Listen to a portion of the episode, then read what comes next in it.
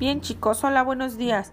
Vamos a llenar la parte del contrato de auditoría informática, por lo cual iniciamos. Contrato de prestación de servicios profesionales de auditoría en informática que celebran por una parte, va a ir el nombre de la empresa donde van a realizar su proyecto de auditoría, representado por el nombre del responsable del centro de cómputo. Ajá. En su carácter de le vamos a poner aquí porque vamos a especificar que es una auditoría informática, le vamos a poner en su carácter de responsable del centro de cómputo o del área de cómputo o del área de sistemas. Habría que checar cómo se llama o cómo le denominan ellos a esta área. Y que en lo sucesivo se denominará obviamente el cliente. Por otra parte, y ahí va a ir el nombre de su consultoría, como ustedes generaron su nombre, representada por y los integrantes de su equipo. Aquí le van a poner su grado académico si ya lo desean o le van a poner por el C, Ana Luisa Martínez Ávida o por LIA, Ana Luisa Martínez Ávida y todos los integrantes de su equipo.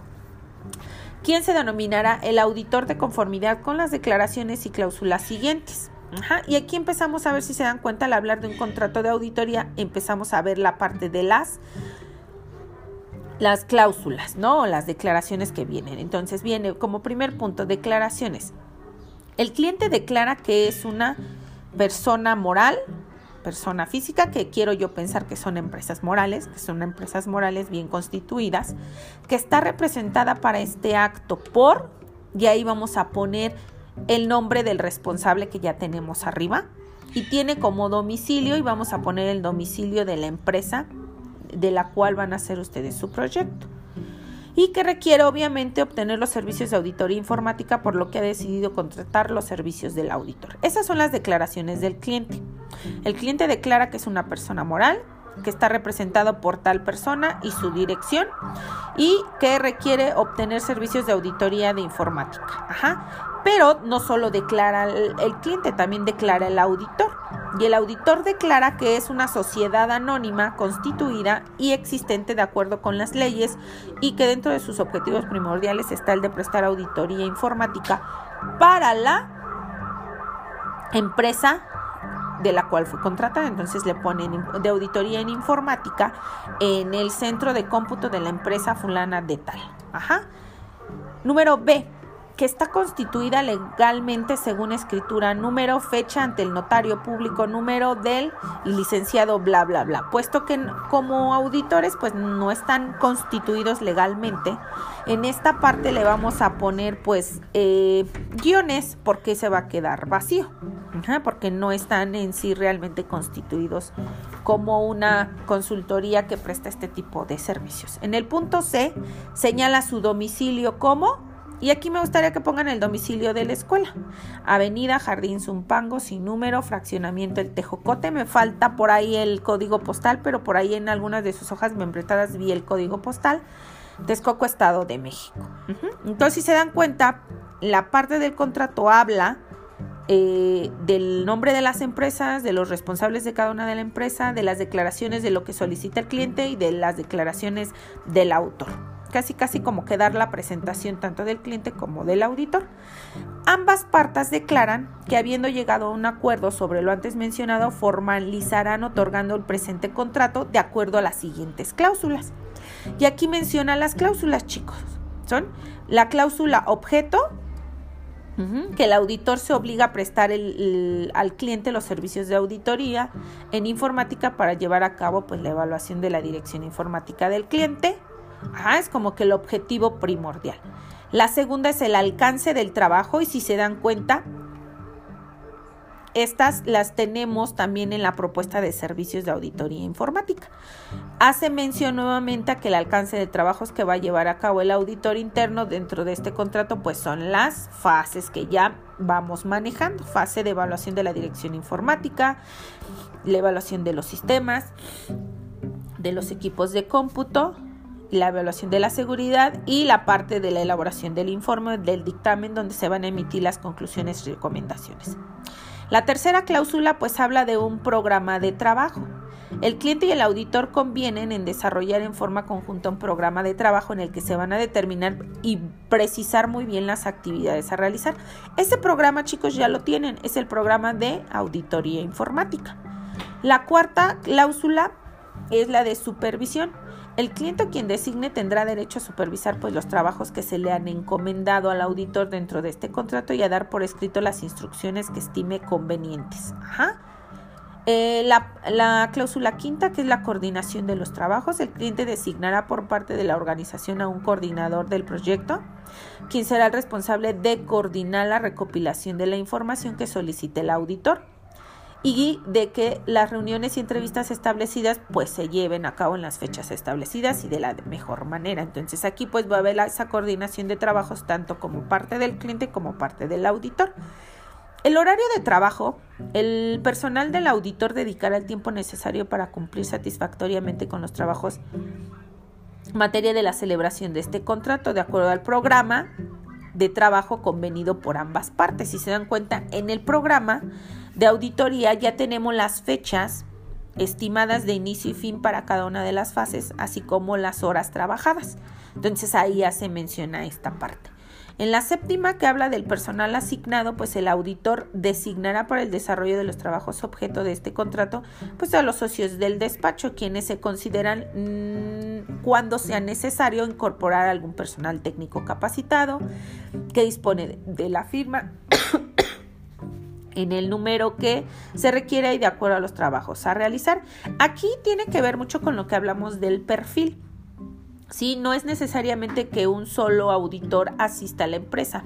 la parte de las consultorías pueden asignar a las personas capacitadas, ¿sí? Por ejemplo, si yo auditora no tengo los conocimientos suficientes, por ejemplo, en la parte de sistemas de información, puedo asignar a un personal que las tenga para que pueda apoyarnos a, a la parte de las actividades.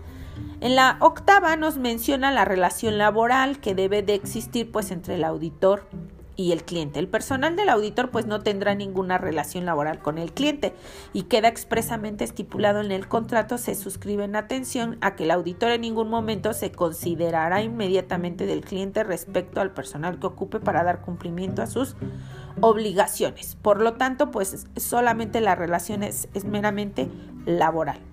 La cláusula novena habla del plan de trabajo. El auditor se obliga a terminar los trabajos señalados en la cláusula segunda de este contrato.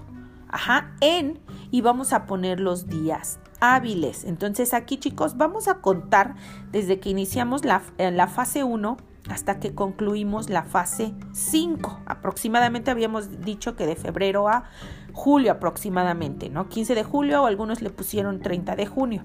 Hay que contar los días hábiles a partir de febrero hasta julio. Y esos son los que vamos a poner ahí. Por ejemplo, la segunda cláusula de este contrato en, no sé, 94 días hábiles después de la fecha. Ajá, el tiempo estimado para la terminación pues del trabajo tiene que concordar, coincidir con el programa de, de la auditoría informática. ¿Sí, chicos? En la parte de los honorarios, dice que el cliente pagará al auditor por los trabajos objeto del presente contrato, honorarios por la cantidad de, y ahí le vamos a poner guion porque no va a haber una cantidad.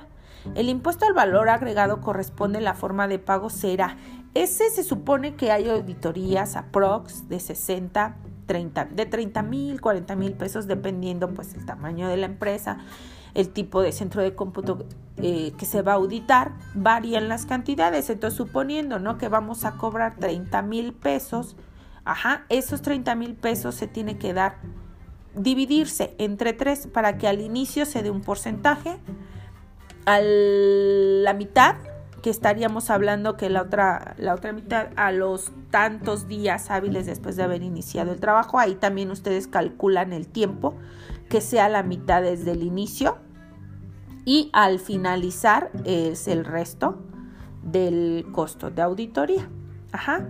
En la siguiente cláusula, el alcance de los honorarios es importante señalar en la cláusula décima compensará al auditorio, al auditorio, ¿cuál auditorio? Por sueldos honorarios, organización, dirección técnica propia de los servicios de auditoría, prestaciones sociales y laborales de su personal.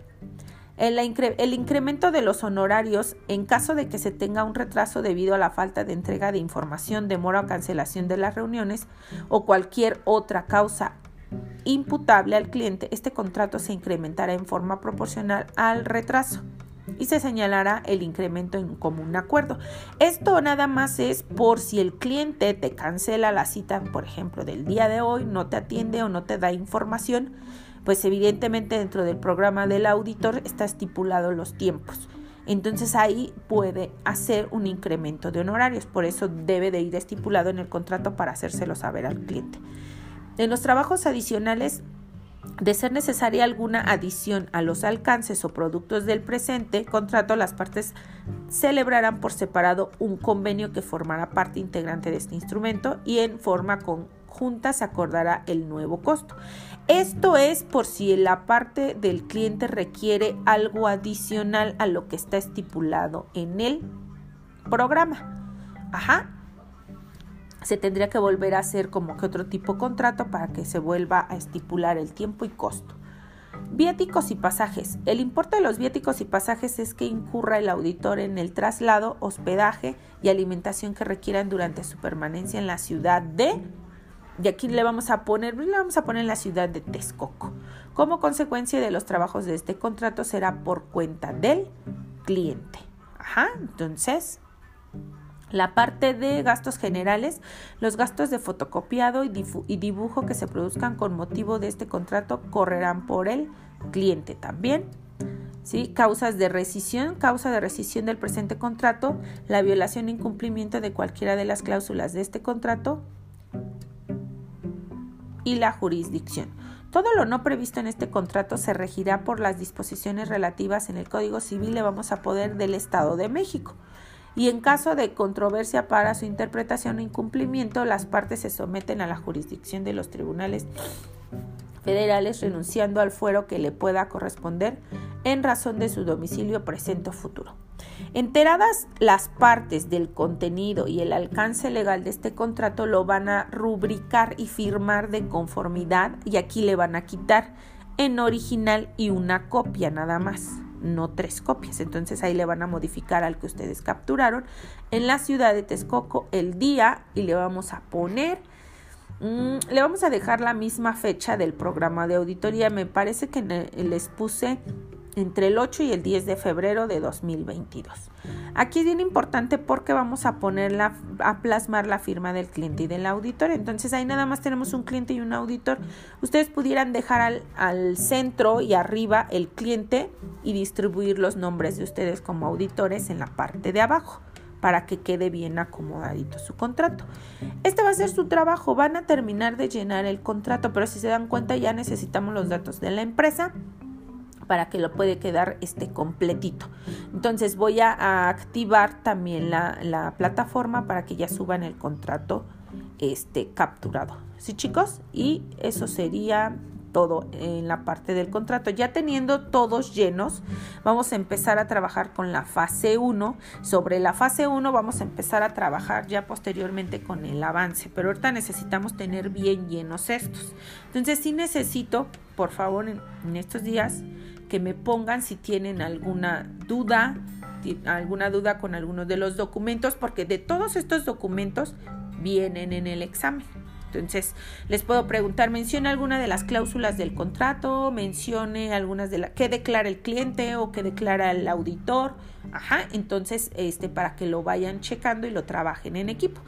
Me gustaría igual para que lo fueran llenando, que se conectaran y lo llenaran en, en equipo para que vieran este cómo se va llevando a cabo. ¿Sale chicos? Gracias.